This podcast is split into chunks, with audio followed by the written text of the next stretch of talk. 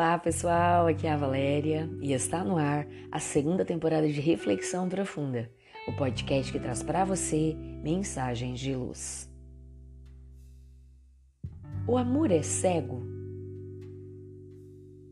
A notícia em determinado periódico eletrônico apresentou um conhecimento muito interessante.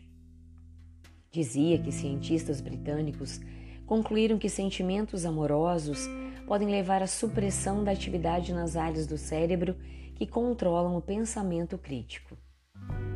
A investigação dos especialistas londrinos demonstra que quando ficamos mais próximos de uma pessoa, o cérebro decide que a necessidade de avaliar o seu caráter e personalidade é menor.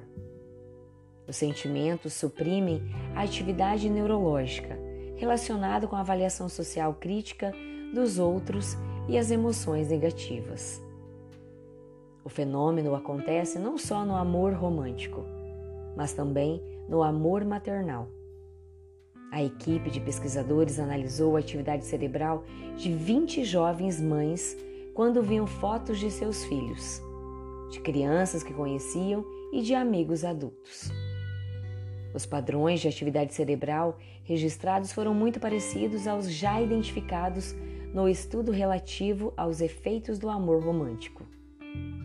O que surpreendeu os estudiosos em ambas análises foi a revelação de que há redução dos níveis de atividade nos sistemas necessários para fazer julgamentos negativos. Um fenômeno muito importante, indicam os especialistas, já que tanto o amor romântico como o amor maternal são vitais para a perpetuação da espécie humana.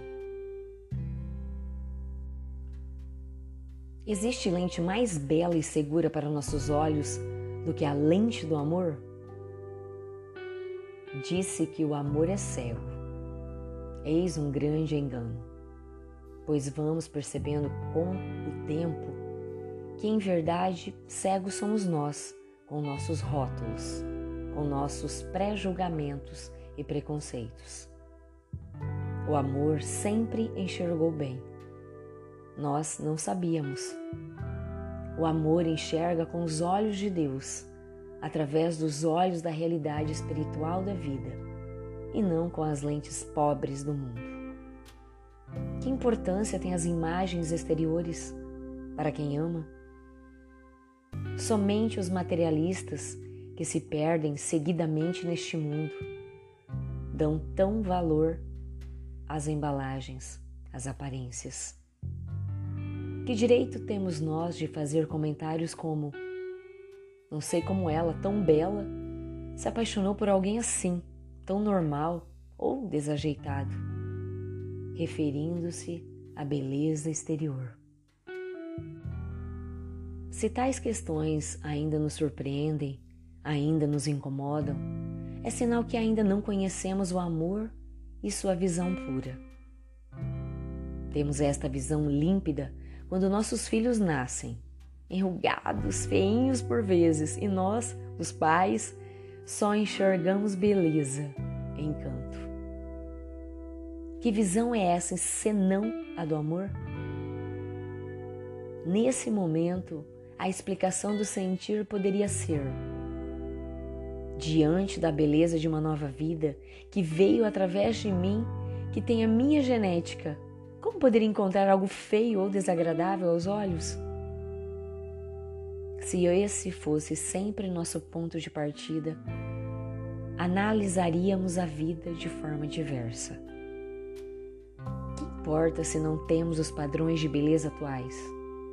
Se temos vida em abundância por dentro, se amamos, se somos pessoas de bem?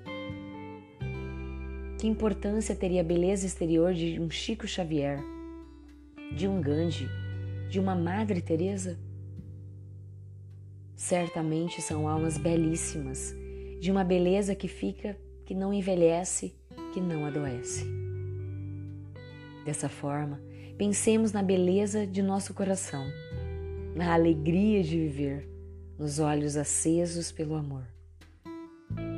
O amor enxerga sim muito bem. Ele enxerga o que o cego vê o que o surdo ouve.